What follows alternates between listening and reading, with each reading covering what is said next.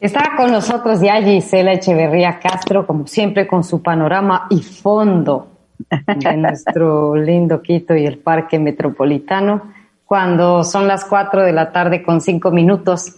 Bienvenida, mi Gise. ¿Cómo estás? ¿Cómo ha ido esta semana? ¿Cómo van tus cambios, tus trabajos, todo lo que estás haciendo? Hola, Michelita querida. Muy bien, muchas gracias. Un saludo grande a todos los oyentes. Y mm, pues estoy bien, estoy contenta. Le, te cuento que nuestro ciclo de conferencias, nuestro ciclo de formación familiar, eh, Rimana ha tomado un carácter internacional y entonces este ciclo de conferencias que tenemos van a estar em, acompañadas por grandes profesionales de la terapia sistémica de México, de España, em, de Argentina y bueno, tendremos uh, sorpresas bien interesantes para poder aportar con esto que habíamos conversado en algún momento. Entonces, estamos a punto de sacar todo ya a la disposición de las personas y vamos a empezar con temas dirigidos a las madres, a los padres de familia, a las mujeres que están agobiadas, a los hombres que no tienen eh, posibilidad de hablar de sus dolores y de sus pesares, eh, también cómo, cómo hacer trabajo de prevención en términos de educación sexual de los niños, de los adolescentes, los acuerdos de paz que necesitan los padres separados en estas épocas. Bueno,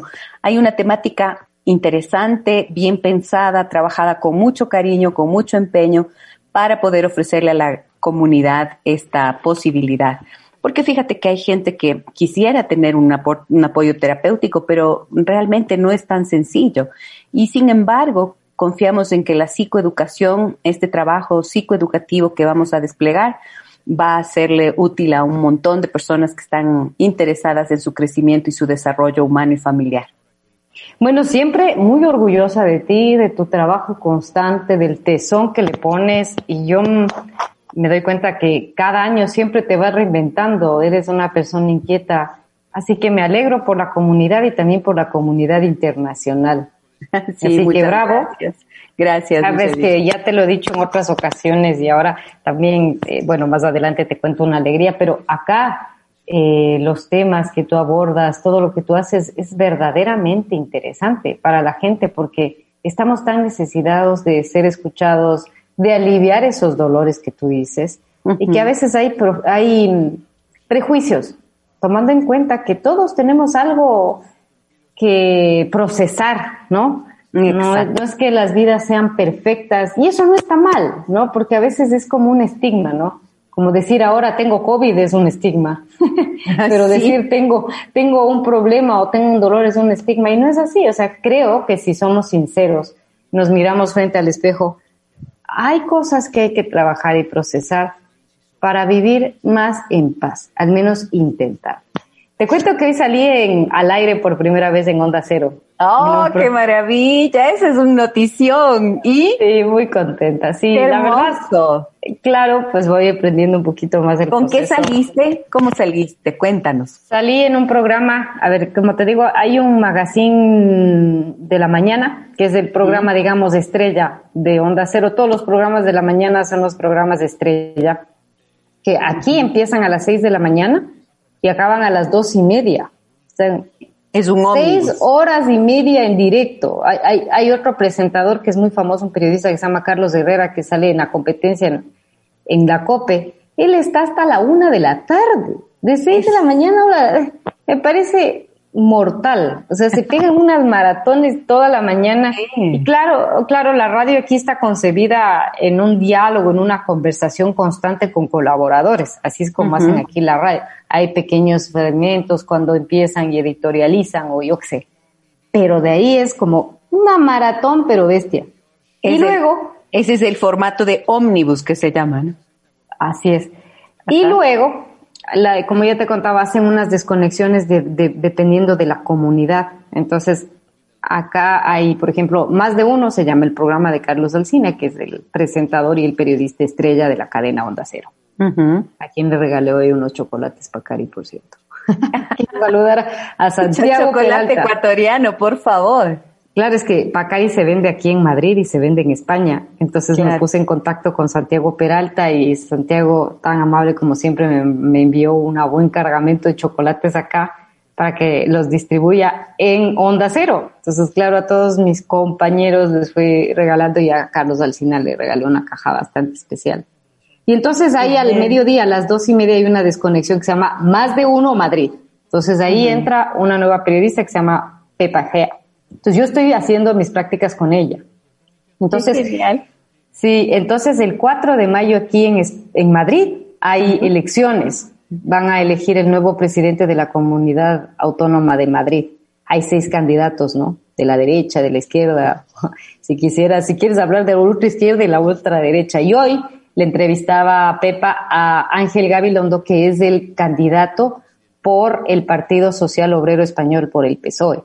Entonces yo hice la introducción, o sea, le hice el perfil y lo hicimos a dos voces con Pepa. Entonces, muy bonito. Bien. Porque hicimos el estreno así al grano político, ¿no? Que es una, una entrevista importante. Entonces yo hice la presentación con mi acento latinoamericano, de lo cual me siento muy claro como ecuatoriana y con este acento ecuatoriana de lo que soy, ¿no? Entonces, eso me, me fue, me, sentí muy feliz y mañana eh, voy a sacar una crónica que ya, ya está elaborada con los cortes y todo. Entonces, muy bonito. Estoy ahí aprendiendo y, y, bien, a las salgo de, de, la casa a las seis y cuarenta y cinco de la mañana, tomo el carro y, y la carretera. Y ahora mismo para ti son las once de la noche. Son las 11 de la noche, me estoy levantando. Esto está siendo muy forzado, ¿no? Ya es muy fuerte. Es muy fuerte porque, porque, como te digo, salgo a las 6 y 45 de la mañana de aquí. Mm. Entonces mm. tengo que levantarme alrededor de las 5 de la mañana y coger la carretera y el carro, que ese es, una, ese es un momento mágico. A veces estoy escuchando Onda Cero, obviamente, para enterarme qué es lo que está pasando en la actualidad española, pero también hay mañanas como hoy que me pongo a escuchar otro tipo de música y vuelo con mi imaginación y le doy gracias a Dios y a la vida todo lo que estoy viviendo en compañía de mi pequeña Raquel.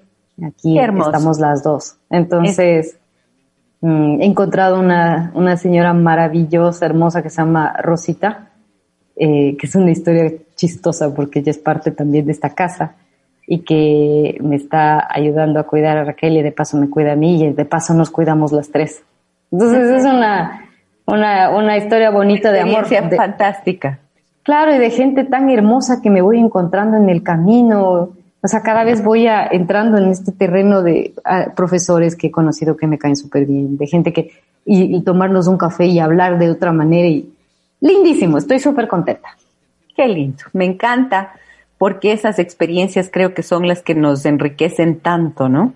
Y creo que nos muestran un lado de la vida y de lo que somos cada uno de nosotros que tiene que ver con, con esa fortaleza interna y la capacidad de vivir y de adaptarte y de aprender como en un contexto nuevo, distinto, con experiencias que son realmente fantásticas, porque cuando estás aprendiendo creo que, ah, que uno crece en todos los sentidos.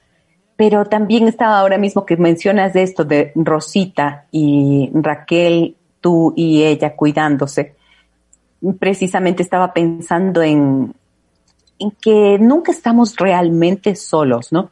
Nunca estamos auténticamente solos, nunca estamos mm, solos de verdad, a menos que estemos aislados, ¿no? Y fíjate, tú estás, podrías decir, estoy sola en Madrid con mi hija. Bueno, no estás.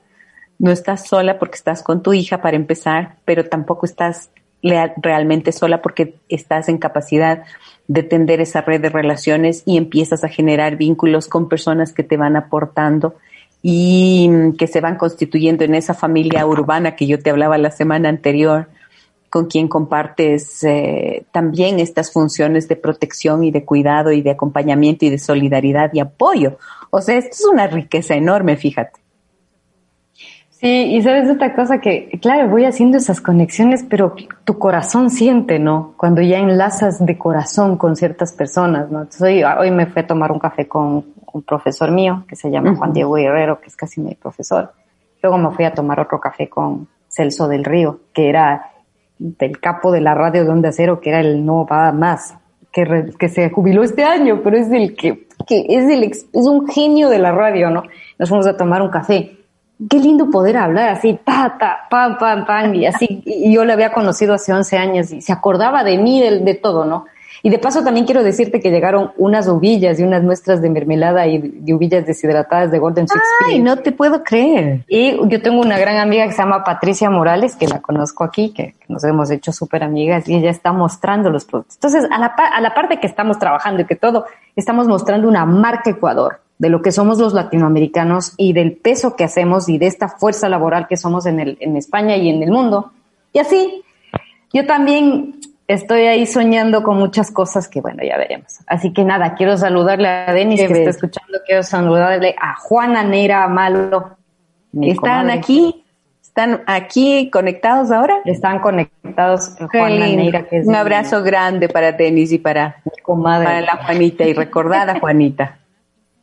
Así que sí, Denis, ya llegaron las, las ovillas y, ya estamos en marcha para comenzar a, mostrar los productos de Golden Spirit. Solo que a mí me hace falta las ovillas en vivo y en directo. Pero bueno, vamos a hablar de esto. Sabes que, claro, tú pones este tema de la epidemia de la soledad, ¿no? Y yo también hay momentos en los que siento y digo, ah, estoy aquí con mi niña, estamos las dos, me puedo, puedo sentir yo soledad. Sí, momentos, después te repones y dices, suena? No sé qué es lo que suena, pero bueno, no sé qué es lo que suena. Pero bueno, ya se calmó, no sé qué era lo que sonaba. Pero bueno, dice que, a ver, ¿qué es la soledad realmente, no? Y tú me has dejado pensando en todo esto, eh, en esta primera hora compartí unos artículos pero ¿qué se puede llamar soledad, Gise? Porque hay gente que dice, eh, me siento sola a pesar de estar acompañada. Hay gente que tiene un montón de personas en su entorno y se sienten solas. Hay personas que quieren estar solas por, por su propia opción. Otras personas porque les toca, porque no les queda otra manera. Entonces, ¿cómo definir lo que es soledad, Gise? Ok, cuando yo te planteaba este tema hoy, Michelita, lo hacía porque eh, desde el año 1980 se entiende, de acuerdo a los estudiosos, que ha existido una tendencia que va creciendo a medida que ha pasado el tiempo, fue haciéndose más grande. Em, es una tendencia a estar solo, mm, físicamente solos. Y hablemos, por ejemplo, de personas que están entre los 30 y los 55 años, pero que están no solos porque están carentes de relaciones sociales, sino solos sin pareja. Entonces, esta es una tendencia que ha venido dándose, ya te digo, desde 1980 y que se vio que crecía mucho en muchas latitudes del mundo, especialmente en los países industrializados, en los países del primer mundo pero mm, se hizo extensiva a, todo, a, todo el, a todo el planeta. O sea, en definitiva, en cualquier sociedad que, es, eh, que tiene un nivel de, de desarrollo, pues se ve que ya la tendencia era a irse quedando sin pareja por el incremento de los divorcios, por 100 razones. Pero fíjate que ahora, en este tiempo, a partir de la pandemia del coronavirus, ¿qué ha ocurrido? lo que ocurre ya no es solamente una cuestión de estar sin pareja, es que las personas que estaban sin pareja y que antes de la pandemia tenían de repente una vida social activa, una red de amistades, unos compañeros del trabajo con quienes forjaban sus relaciones, una mm, familia a la que acudían y con la que se relacionaban naturalmente, de repente estas personas eran gente ya más grande, de 50 años en adelante, que aunque no tenía pareja, de repente tenía hijos y nietos y por lo tanto ese círculo era lo que le sostenía sin sentirse tan abandonado en el mundo. Pero ahora, a raíz de la cuarentena y de la necesidad del, del confinamiento, esas relaciones han desaparecido. El teletrabajo, que puede ser muy cómodo en muchos sentidos, también te impide tener estas relaciones sociales. Y hay una primatóloga chilena que escribe algo bien interesante, ¿no? Ella dice, los seres humanos en soledad y metidos en casa son, no son muy diferentes a los caballos o a los loros que he estudiado, dice ella. eh, que están metidos o en un, eh, que están metidos en un lugar o en una jaula y empiezan a rasparse todo el tiempo contra un pedazo de madera, contra una puerta, hasta que se hacen daño porque están desesperados por mantenerse dentro de ese espacio tan reducido y carentes de esas relaciones en donde experimentan una libertad. Entonces, te hace falta es, lo que más se ha podido comprobar en este tiempo es que naturalmente somos seres sociales y que la carencia de esas pequeñas relaciones, como por ejemplo llegar al edificio en donde trabajas, trabajabas y saludar con la persona, con el guardia del edificio, con la persona que está en el, en el ascensor, con la señora de la cafetería, con la otra señora a la que le comprabas los caramelos o las empanadas o los cigarrillos, mucha gente. Esos pequeños, esos pequeños contactos eh, sociales, estos micro contactos sociales que son mm, desde lo más lejano, ¿no es cierto? pasando por los compañeros de trabajo con los que te dabas un abrazo, te sentabas un rato a tomar un café en algún momento del día porque hacías una paradita o te ibas a almorzar. Ya no tienes eso tampoco ahora y más tarde podrías visitar a una amiga o otro amigo, salir a tomar o a comer algo en un lugar y con esa libertad. Entonces, la privación de la libertad, sumada a la ausencia de contactos y de relaciones, desde las más significativas hasta las más aparentemente insignificantes, ahora, ahora mismo lo que está ocurriendo es que esto ha pasado una factura, nos está pasando una factura en términos emocionales. Entonces, por eso se habla de una pandemia de soledad que viene acompañada de múltiples síntomas como por ejemplo la ansiedad, el miedo, las crisis de pánico, la depresión, la tristeza, porque no existe nada mm, tan no existe nada tan doloroso como sentirte fuera de lugar, como sentirte excluido o como no perteneciente a, una comunidad en donde te sientes de alguna manera acogido, significativo, considerado, ¿no? Entonces, hay mucha sensación de, hay muchas personas que actualmente en ese sentido se sienten abrumadas y están desconcertadas sin saber bien qué hacer, porque por un lado puedes tener la necesidad del contacto, pero por el otro te obligas a mantenerte en muchos casos em, distante también de estas familiares, amigos, compañeros de trabajo y demás para poder cuidarte. Entonces resulta que ahora la soledad, la distancia es un signo de amor. Voy a tener que mantenerme lejos de ti porque te quiero y porque tengo que cuidarte manteniéndome lejos. Fíjate que son conceptos nuevos, ¿no? Y esto es lo que estamos viviendo. Y aunque haya gente que no tiene, eh, que tiene pareja, los abuelos, pueden ser, puede ser que vivan un par de abuelos juntos, una pareja de abuelos, pero se sienten solos porque no, el amor de la pareja no es todo. Las otras relaciones son parte del mundo de cada uno de nosotros. Sí, es verdad lo que tú dices, son parte del mundo. Y ahora, claro, justamente iba, mm, tú me has hecho reflexionar algo que también vivía perdone que cuente esto, pero claro, ahora regresaba caminando y que bajo del piso que yo vivo hay un, un restaurante, una cafetería. Y hay dos chicas que se sacan el aire todo de lunes a sábado trabajando como locas en la cafetería. Y aquí son súper rápidos, ¿no? La una se llama Gloria, que es española, y la otra no me acuerdo, pero es, es venezolana. Entonces, claro, lo que tú dices, qué importante, porque aquí en Madrid todo sigue normal. O sea, aquí no se ha paralizado.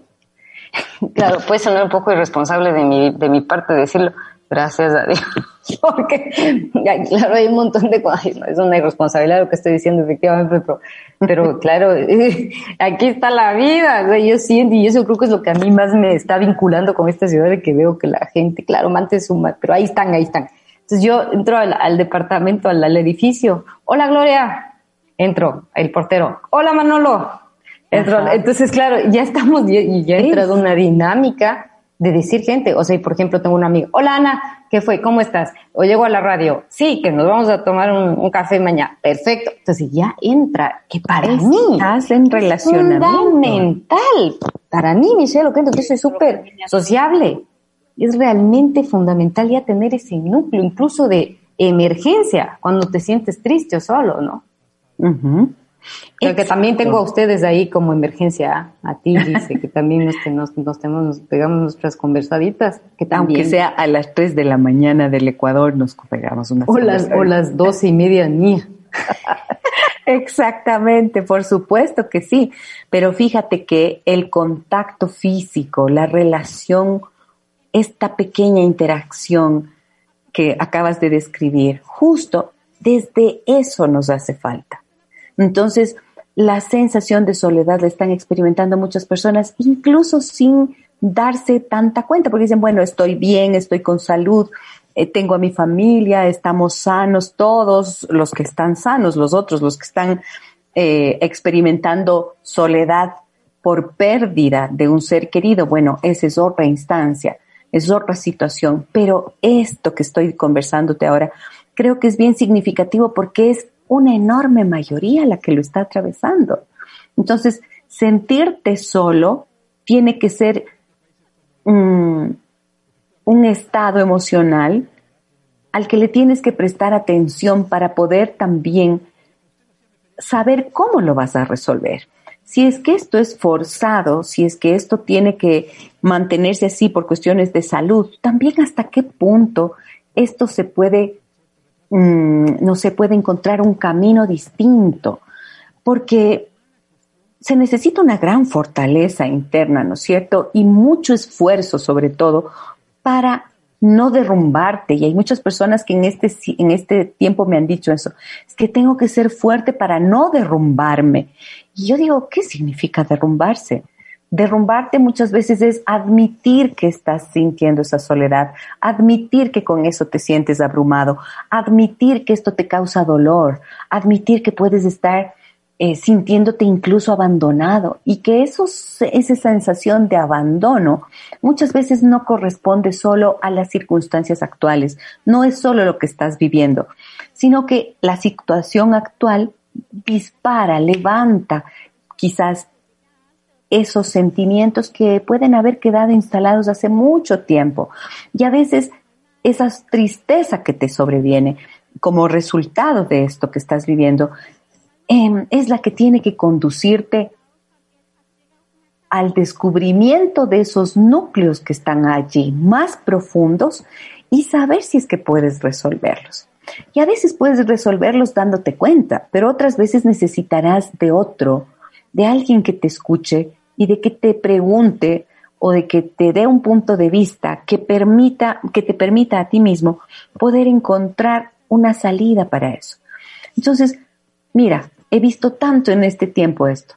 Personas que, sintiéndose así en la soledad, dicen, me duele tanto y de pronto cuando empezamos a conversar, esos sentimientos de soledad se instalaron hace tiempo, cuando hubo una pérdida de una relación, cuando falleció alguien de su familia, cuando perdieron a un papá o una mamá, cuando se fue el hijo y quedó el nido vacío, cuando la relación de pareja ya no funcionó y decidieron aislarse. O sea, hay pérdidas debajo de estos dolores, de esta soledad que suele resultar eh, inmanejable. Porque estar solo no es malo. Estar solo es necesario. Estar acompañado también es necesario. Hoy, en situación forzosa de estar en soledad para muchas personas, yo lo que digo es, les invito a que se pregunten si tan solo es la situación actual, lo que te pone triste naturalmente por la pérdida de todas estas relaciones que comentábamos, o es que quizás hay algo en el fondo que merezca ser sanado oportunamente. Quizás este es el momento para hacerlo. Muy bien, sí, claro, siempre hay algo de fondo, ¿no es cierto?, que, ha quedado ahí, que no está resuelto, porque yo creo que también es, es enriquecedor pasar esas etapas, como por ejemplo las que yo estoy pasando con mi hija, y ese reencuentro con uno mismo en todos los sentidos, pero con, con plenitud, ¿no? No con esa, esa lamentación, porque algo hay en el fondo también que te sigue doliendo, como lo dices tú. Voy a saludar a, las personas que están enlazadas con nosotros, Susana Peralbo Molina, Maura Jiménez, Consuelo Morales, Marisol Kirumbay, está Celia Ortiz, Carolina Maldonado Lara, Andrea Enríquez Morillo, está también Jessica Felicita, Marta Campoverde, Silvia Mariño, está Andrea Enríquez Morillo, eh, María del Carmen Gijón Argüello, Lindas, me encanta escucharlas y cuando las puedo ver mi corazón se alegra más. Dulce abrazo con mis respetos. Diego Fernando, a ver algunos nombres de Tatiana Llanes nos saluda. Elena Bonilla, Marta Campoverde, Joana Paola Álvarez Ventimilla, mm, está Carmen Isabel Callejas, Elena Bonilla, Jimena Cáceres, saludos Michelle y Gisela. Es tan edificante escucharles, nos aclaran sentimientos y situaciones que atravesamos, pero a pesar de que estoy sola con mi madre de 92 años, me siento plena y con muchas ganas de aprender, de estudiar, de aprender a ser mejor persona para mí misma. Está Paule Villasís, Consuelo Morales, está Esperanza Suárez que nos dice buenas tardes, excelente tema, Sandri Castillo, también Patricia Arias de la Panificadora México. Un abrazo, mi Pati querida. Buenas tardes, querida Michelle y Gisela. Edgardo Torres está Jaque Rosero, no sé si dije Paulo, Pauli Villasís, Laura Lápiz, Miguel Antonio Ramón Guaycha, Gigi Villasís. Eh, Esperanza Suárez dice, no aprendieron a estar solos. Carlos Manuel Duarte, Gabriela Torres, estás escuchando todo. Gracias por escuchar. Gabriela Torres Arroyo, hola Michelle y Giselle, a veces me siento desagradecida por no sentirme completa, aunque tengo muchas oportunidades que otros están perdiendo todo lo que en realidad importa. Eh, Carolina Maldonado Lara, mm, Elena Bella, Elena Bonilla, como siempre interesante, buenas. Miguel Ángel Almeida Reyes, la soledad se puede observar más en las grandes ciudades y hay muchas formas de soledad, pero la más triste es la que es forzada. Les felicito, sigan adelante, un abrazo. Está Anita Moon, excelente tema, gracias. Narcisa Ortega Mendoza, excelente tema, me siento acompañada con ustedes, queridas Michelle y Gisela. Andrea Enríquez Morillo, Marco Rueda, Silvana Gallegos y Paula Villasís. Qué bueno, muchísimas gracias a todos por, eh, por acompañarnos, ¿no es cierto? Y por permitirnos acompañarles. Y por permitirnos acompañarles también, porque Mira lo que, que nos decía eh, Narcisa, ¿no? Ella dice, me siento acompañada con ustedes. Pues actualmente las, em, los medios de comunicación desde hace mucho tiempo hacen esta tarea, ¿verdad? Desde que la radio se volvió un aparato, desde que se inventó el transistor, cuando era posible ya no tener el aparato de radio solamente ahí instalado en la sala, que eran los inicios de la radio, sino cuando se volvió transistor y entonces era portátil y te llevabas la radio a todo lado. Desde allí, el medio de comunicación se volvió compañía. Por eso la radio sabemos que es más amistosa, mucho más amistosa que la propia televisión, que te demanda una atención completa y estar frente a. Con la radio, la radio te va acompañando a todo lado, por eso es tan fascinante como medio. Y la, la soledad muchas veces se ve mitigada por estos acompañantes. Hoy que las computadoras te permiten tener, eh, puedes estar con tu computadora todo en todo lugar, ¿no es cierto? Tienes una tablet o cualquier dispositivo tecnológico. Muchas personas logran sentir mitigada su soledad de esta forma. Pero cuando por aquí alguien, alguien de los, eh, de las personas que nos están eh, acompañando y que leíste los mensajes decía, hay diferentes tipos de soledad. Y creo que esto es importante. Puedo explicarte esto a la vuelta. Sí, hacemos una pausa y regresamos.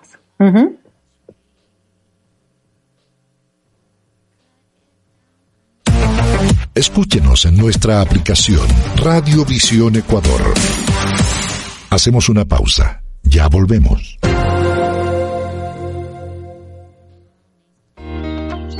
Rodéate de vida en acuarela, un lugar que se conecta con su entorno natural, en medio del dinamismo del Valle de Cumbayá. Disfruta de todas las comodidades que brinda un club en tu propia casa.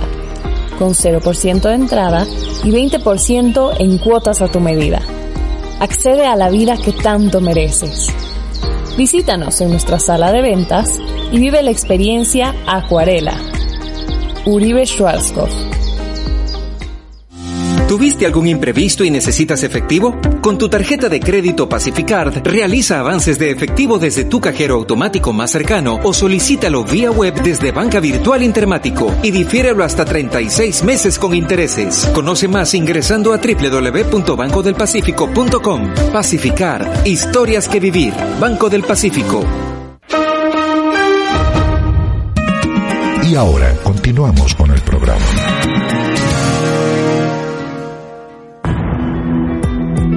El optimista ve lo invisible, siente lo intangible y logra lo imposible. Winston Churchill, estadista.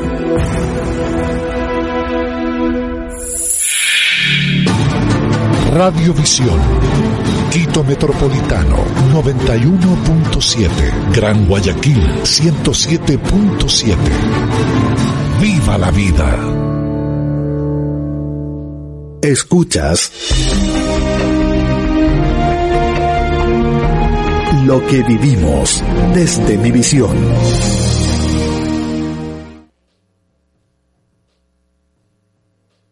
A Santiago Córdoba, el famoso y querido Doctor Santi, esposo de Juana Mira, hoy cumpleaños. Un abrazo, ah. mi Doctor Santi, mi ginecólogo.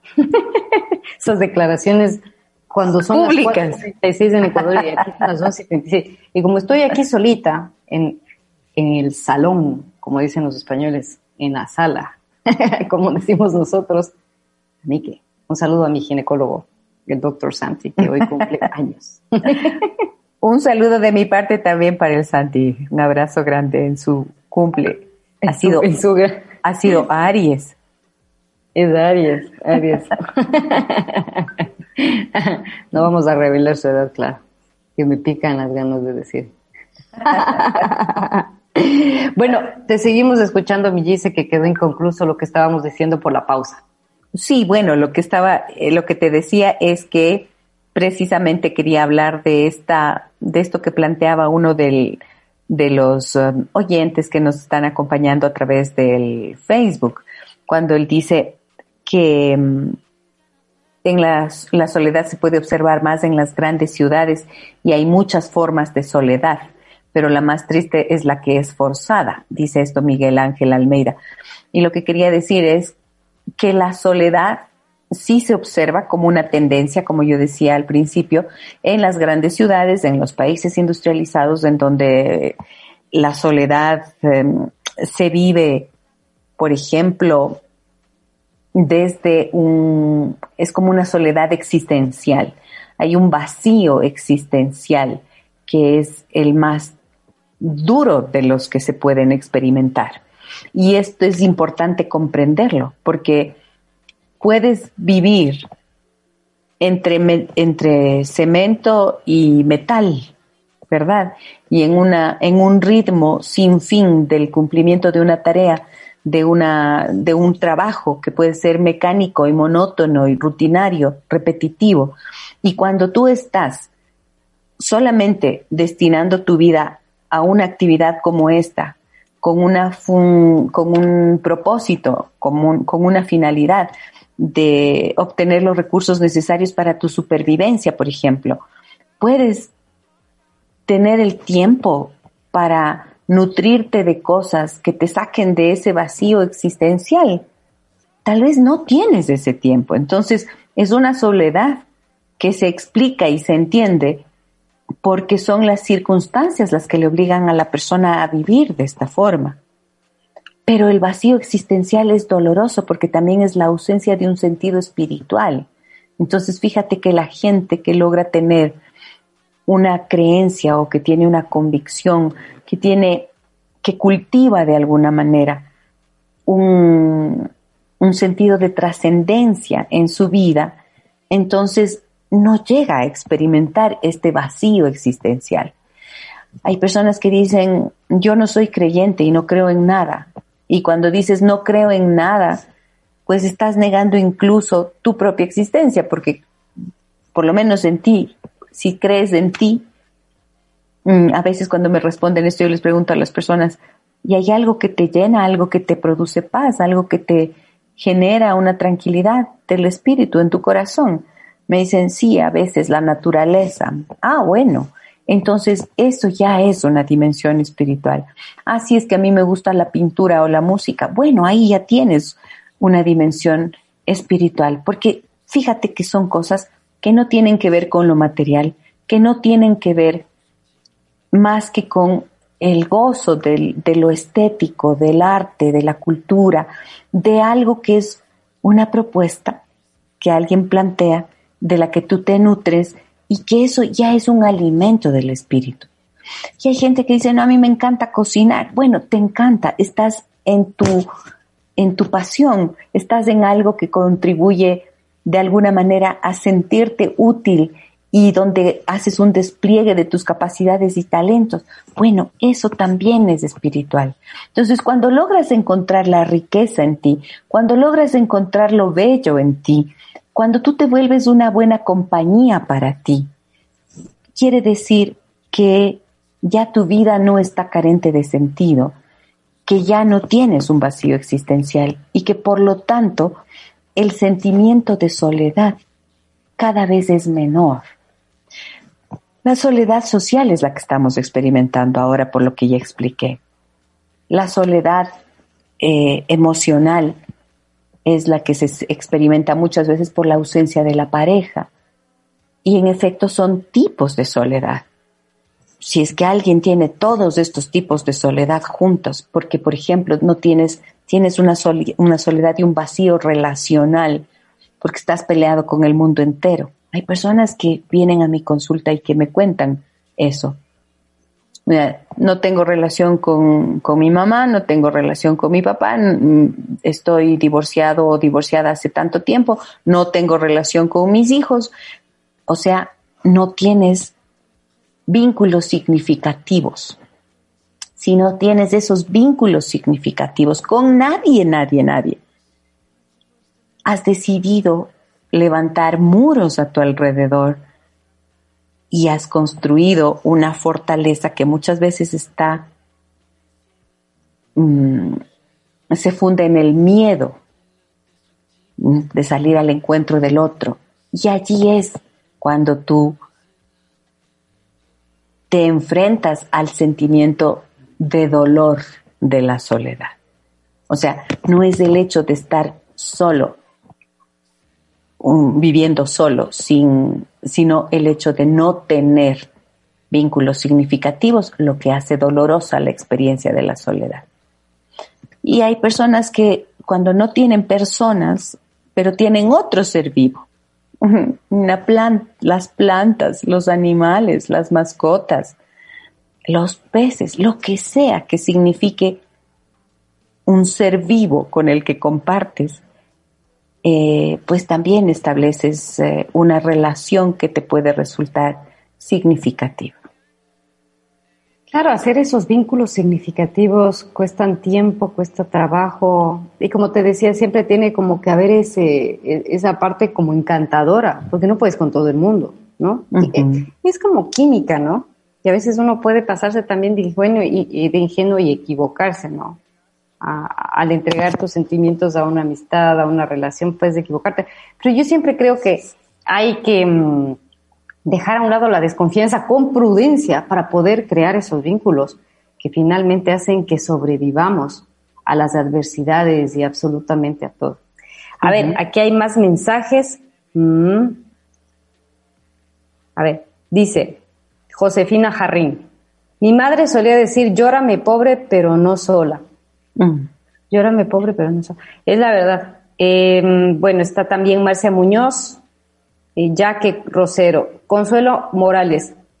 Mi iPad es mi mejor compañera, increíble, ¿verdad? Pero me sirve para acceder a tantas actividades y contactos que no me permiten sentir soledad. ¿Qué viste? Así, un buen iPad es la plena.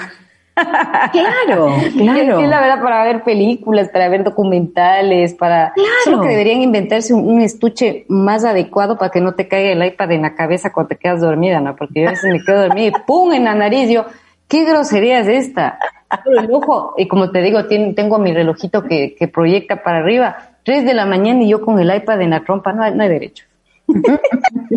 y golpeada. Pues, no, la, sí, la verdad que sí es una gran compañía el ¿para qué nos vamos a negar la situación? Claro, por supuesto que sí.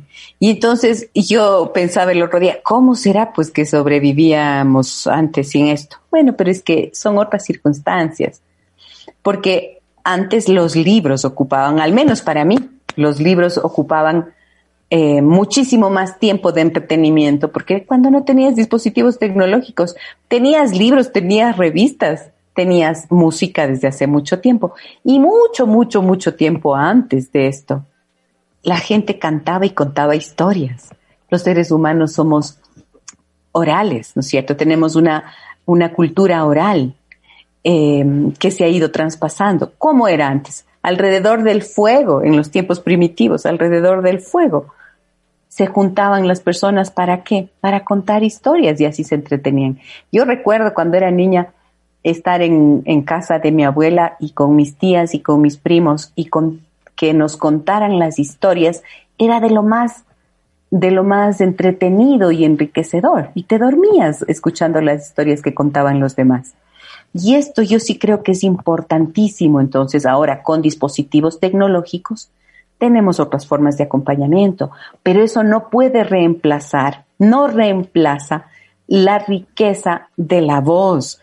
Y hay que pensar que los dispositivos, o sea, eh, desde el correo electrónico, si es entre un correo electrónico y un mensaje de, de WhatsApp eh, donde estás chateando, prefiero el chat que estás manteniendo de forma simultánea, instantánea, quiero decir, perdón entre ese chat y llamar por teléfono y escuchar la voz, prefiero escuchar la voz. Y entre escuchar la voz y escucharte y verte como te estoy viendo ahora con imagen, pues esto es mejor porque es como que nos acerca más. Pero la voz humana es irreemplazable. Y en esa voz es en donde eh, se van anclando también las memorias de la relación, de lo que decimos. Entonces, hay que evitar o limitar o limitar los medios que pueden dar eh, lugar, por ejemplo, a equivocaciones en la interpretación de lo que se dice y preferir estos medios que nos permiten escucharnos directamente.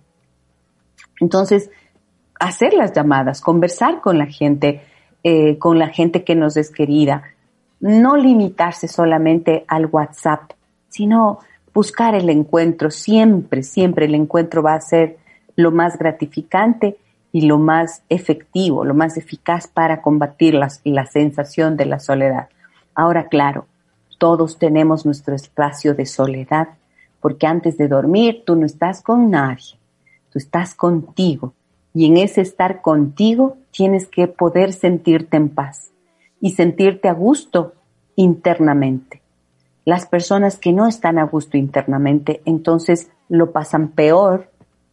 Y eso no importa, si estás con 100 personas alrededor, podrías estar. Y podrías tener todos esos contactos que dijimos y todas esas relaciones. Pero si tú no estás bien internamente, entonces nada de eso tiene sentido. Todas las personas te pueden parecer insignificantes porque tu malestar interno te va a impedir disfrutarlo, ¿verdad? Entonces la clave siempre va a estar en la relación que tienes contigo mismo, porque desde allí, desde cómo tú te nutres y desde cómo tú eres capaz de ser generoso contigo, y si tienes amor por ti, si tienes aceptación por ti, si vas lidiando con paciencia con tus propias debilidades y fragilidades que son esencialmente humanas, pues entonces puedes también salir al encuentro del otro paciente, tolerante hacia esas fragilidades de los otros y también con capacidad para nutrir esa relación porque estás poniendo lo mejor de ti allí. Sí, claro, yo creo que sí, pues como tú dices, ayuda a la tecnología. Yo en, en, lo, personal soy una relación de contacto cara a cara. A mí las distancias o las cuestiones, claro, te ayudan un poco, pero no, no es lo mismo, no, no es lo mismo, no me van. O sea, en realidad a mí yo prefiero el, el cara a cara, ¿no? Sobre todo cuando te das cuenta que el tiempo es tan corto. Fíjate, hoy hablaba con, con este señor es una eminencia de la radio, o sea, es todo, es la institución de la radio ahí. Y él me comentaba que, que está con una enfermedad grave, ¿no?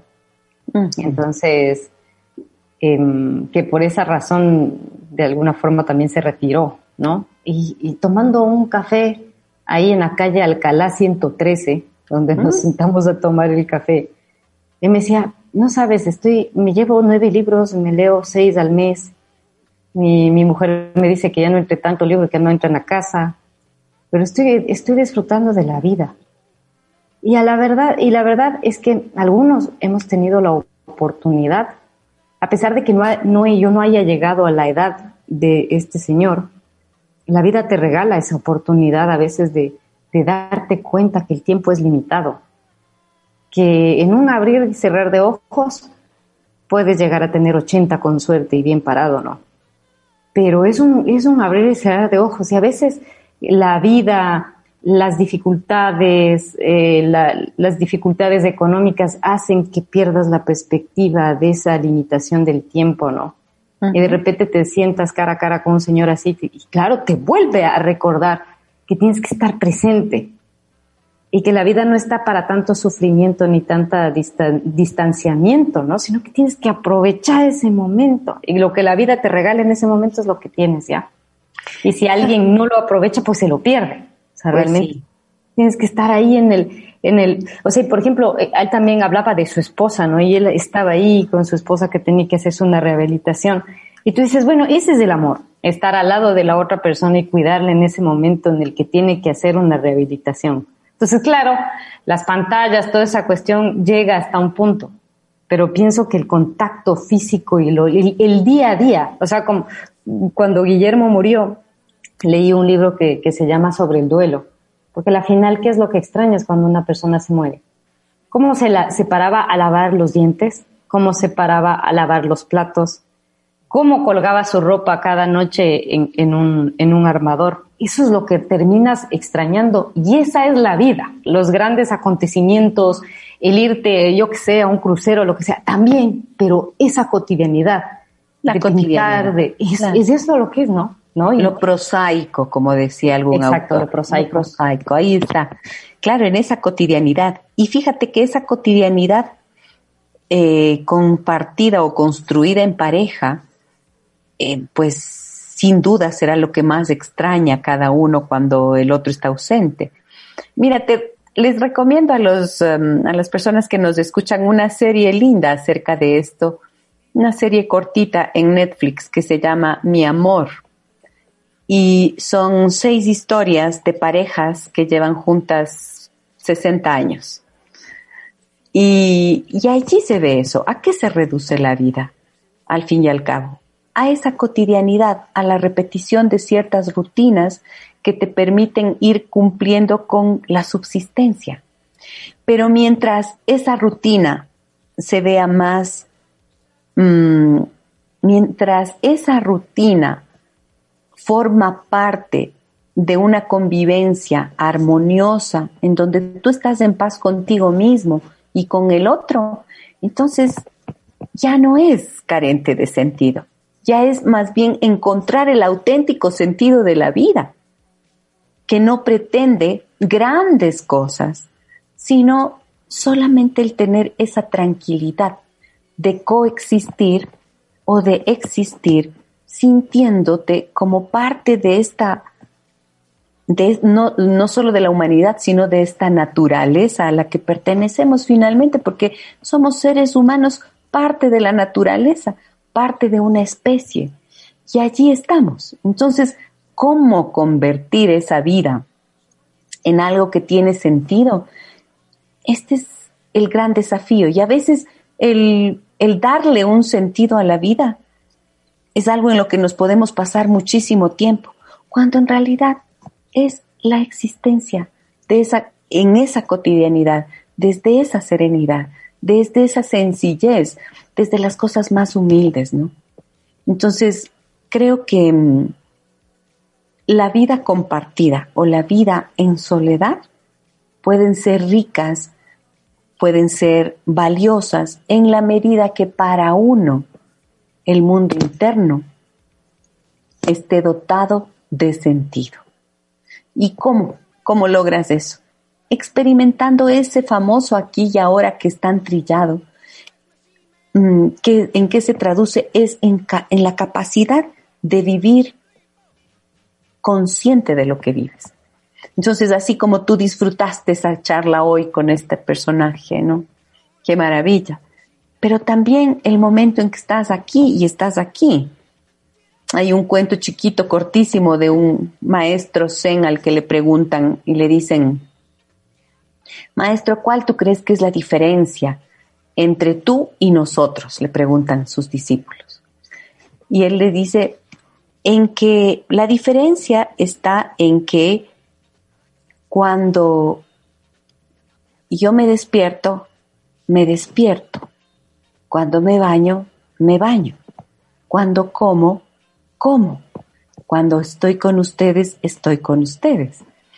Y ellos le dicen, pero nosotros también hacemos todo eso. Le dice, no, porque tú cuando te despiertas estás pensando en bañarte, cuando estás bañándote estás pensando en cómo vas a salir, cuando estás saliendo estás pensando en cómo vas a regresar. Y entonces esa es la gran sabiduría el poder estar presente en cada momento con todos tus sentidos, viviendo a plenitud esto que la vida te da en este momento, aunque eso signifique muchas veces los dolores, porque el camino del dolor también es, como decía Víctor Frankl, una fragua en donde vas transformando tu ser y vas aprendiendo de ti y de la vida. Y para eso es lo que Claro, es, es a la final es un regalo maravilloso todas las etapas que uno vive, ¿no? Y cada etapa de la vida es tan perfecta, ¿no? Yo, por ejemplo, no, no tengo la necesidad de vivir como si tuviera 20 años. Me gusta la etapa en la que vivo, me gusta la cara que tengo en este momento, me gusta cómo me veo en este momento con mi edad, con mi realidad. Y como tú dices, pues esas soledades, esos golpes, pues te hacen crecer. Y, y, y, todo tiene un porqué y una razón. Y, y, claro, aunque suene medio trillado, siempre hay, hay una de cal y una de arena, que significa que a pesar de que en algunas cosas la, la, la vida está como mm, desequilibrada, en la otra no. O sea, son, son como, es un juego que, en el cual vas tejiendo para ir encontrando el equilibrio. Me encanta hacer el programa contigo. Y a mí también. Lo disfruto tanto. Siempre te digo que es uno de mis mejores momentos de la semana.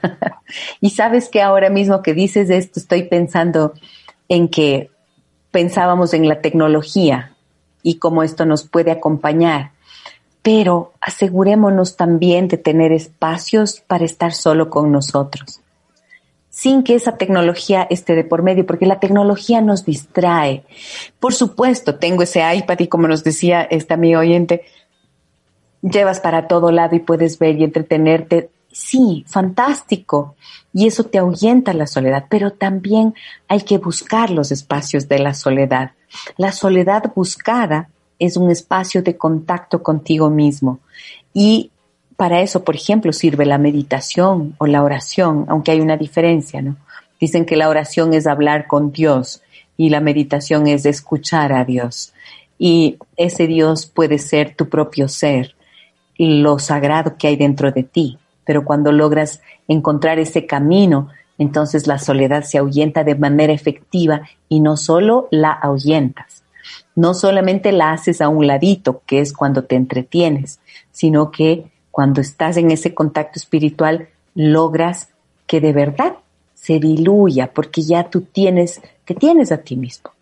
Y esta es, creo que, la riqueza mayor.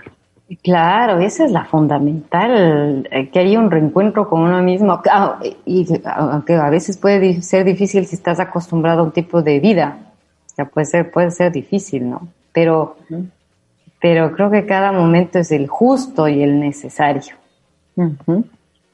Eh, quiero mandarle un saludo también a Sofía, que nos está escuchando en este instante. Te mando un enorme abrazo, Sofía, Sofía Ortegón. Yo ya te iba a decir gracias, creí que el abrazo era para mí, oye. No, para ti, todo mi amor. Hola, querida. Chola, querida de mi vida. Es que extraño, extraño decirle a la gente, ¿qué fue cholo? Chola. fue mi chola? Claro. Pero aquí no me entienden, ¿no? y a mí, por ejemplo, hasta me, da ganas de decir, es que ese man o esa man, no, que te van a cachar acá. Entonces, eh, acá, entonces. Tampoco puedes decir, me cachas. Tampoco les puedes decir, oye, man, me cachas lo que te estoy diciendo. Sí, me cachas, güey. Qué lindo que es verte. Qué lindo, estoy entrando en otra etapa de mi vida, ¿sabes? Estoy entrando en otra etapa de mi vida. Y todo está bien. Disfrútala, disfrútala. Que de eso se trata. Sigue disfrutándola porque sí que lo haces.